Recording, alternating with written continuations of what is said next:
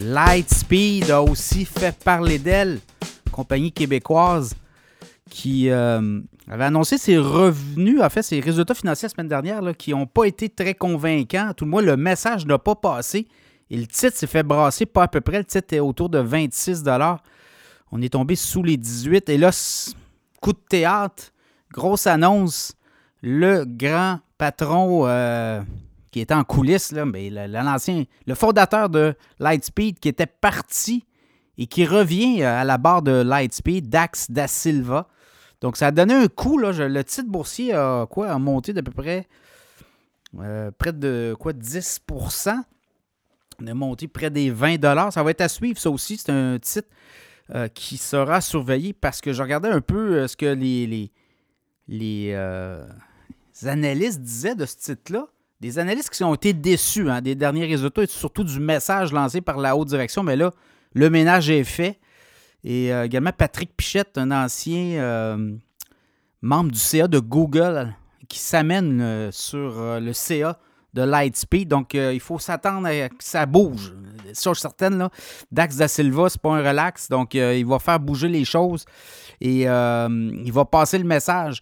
Lightspeed, 239 millions de revenus au dernier trimestre, 40 millions de pertes. Par contre, le buy est positif. Donc, ce qu'on comprend, c'est qu'on est tout près de la rentabilité.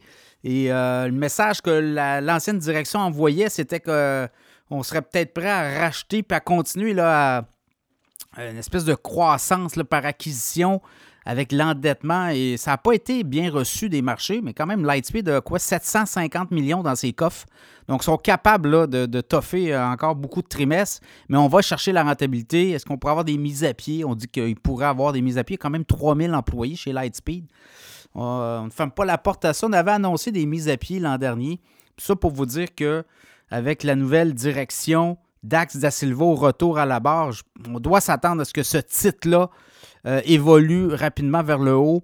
Titre qui, pendant la pandémie, avait atteint les 150 dollars. Évidemment, c'était la folie pandémie. Là, tout le monde achetait n'importe quoi. Mais là, on est à, la, veille d'être rentable. Les prochains trimestres seront décisifs aussi pour Lightspeed. Donc, le fait de ramener Dax Da Silva à la barre, c'est un très bon coup pour euh, l'entreprise. Et là, qu'est-ce qui s'en vient? on va le voir. Euh, on veut euh, être rentable, donc on va travailler dans les marges. On va travailler aussi à peut-être aussi prendre la croissance tranquillement. On a de l'argent, on a 750 millions dans les coffres.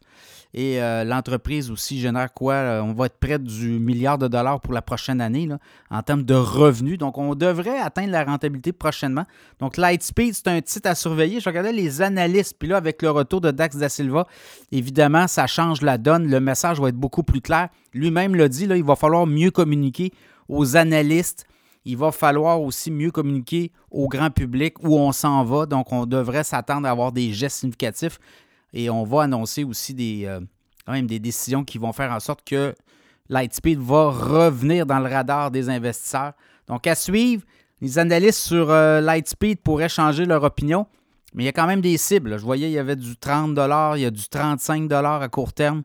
Euh, le titre s'est fait brasser récemment, était à 26. Là, on, est sous les, les, 20 mais ça pourrait ne pas durer. Là. Je pense qu'on pourrait voir le titre rebondir de façon importante au cours des euh, prochaines semaines. Ça sera évidemment à surveiller.